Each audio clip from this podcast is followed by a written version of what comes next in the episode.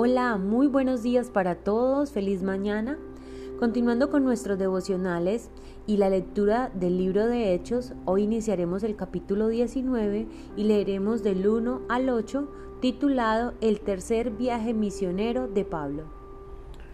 Versículo 1. Aconteció que entre tanto que Apolos estaba en Corinto, Pablo, después de recorrer las regiones superiores, vino a Efeso y hallando a ciertos discípulos les dijo, ¿recibisteis el Espíritu Santo cuando creísteis? Y ellos le dijeron, ni siquiera hemos oído si hay Espíritu Santo. Entonces dijo, ¿en qué pues fuisteis bautizados?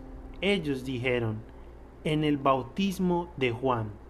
Dijo Pablo, Juan bautizó con bautismo de arrepentimiento, diciendo al pueblo que creyesen en aquel que vendría después de él, esto es, en Jesús el Cristo.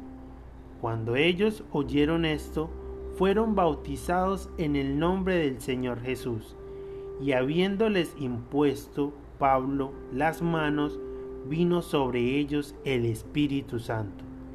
Y hablando en lenguas y profetizaban, eran por todos unos doce hombres.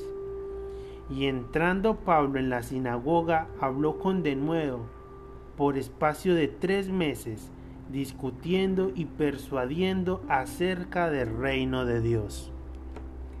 Vemos una vez más la pasión de Pablo por llevar el mensaje y reforzar las bases cristianas de aquellos que están creyendo y que están enseñando la palabra de Dios de aquellos a quienes la misma Biblia llama discípulos, es decir, seguidores de Cristo. Y para este contexto histórico, ese título tenía un gran peso espiritual. No es como ahora que ciertamente la sociedad y la, cultura lo ha ido desacreditando, ha ido poniendo menos eh, valor a este título espiritual e incluso en muchas ocasiones preferimos no mencionarlos. Queremos aprovechar este pasaje para resaltar lo siguiente. ¿Acaso Pablo vio en estos discípulos algo diferente como para preguntarles si habían recibido el Espíritu Santo, como lo vemos aquí en Hechos? Era tan notorio lo que Pablo percibió que evidentemente los discípulos afirmaron ni siquiera conocer al Espíritu Santo. Y aquí hacemos una primera pausa citando a Mateo 7:21 que dice, no todo el que dice Señor, Señor, entrará al reino de los cielos. Nos preguntamos, ¿cuántos de nosotros podemos estar llevando el título de cristianos o incluso de líderes o de pastores, pero no llevar el llamado como tal? Y evidentemente ante los ojos de Dios, que todo lo conoce, estamos tan alejados que hasta el más distraído podría preguntarnos, si realmente conocemos al Espíritu Santo o si el Espíritu Santo habita en nosotros. Así que un buen momento para evaluar si conocemos y si estamos actuando como si conociéramos al Espíritu Santo.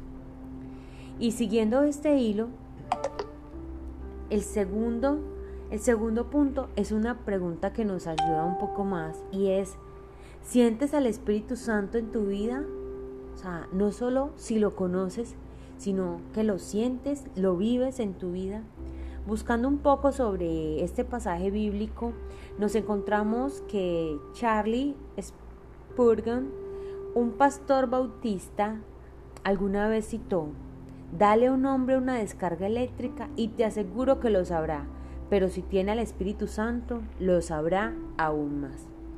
Así que la invitación hoy es autoexaminarnos en este sentido, autoexaminar si nuestras vidas está el Espíritu Santo, si están encaminadas y si estamos corriendo al deseo ferviente y con el, eh, y el deseo ferviente y fructífero de compartir la palabra de Dios. Así que esta mañana la invitación es clara. ¿Cómo estamos viviendo nuestras vidas? si realmente estamos permitiendo que el Espíritu Santo esté obrando en nosotros a tal punto que aquellos que nos rodean puedan notarlo.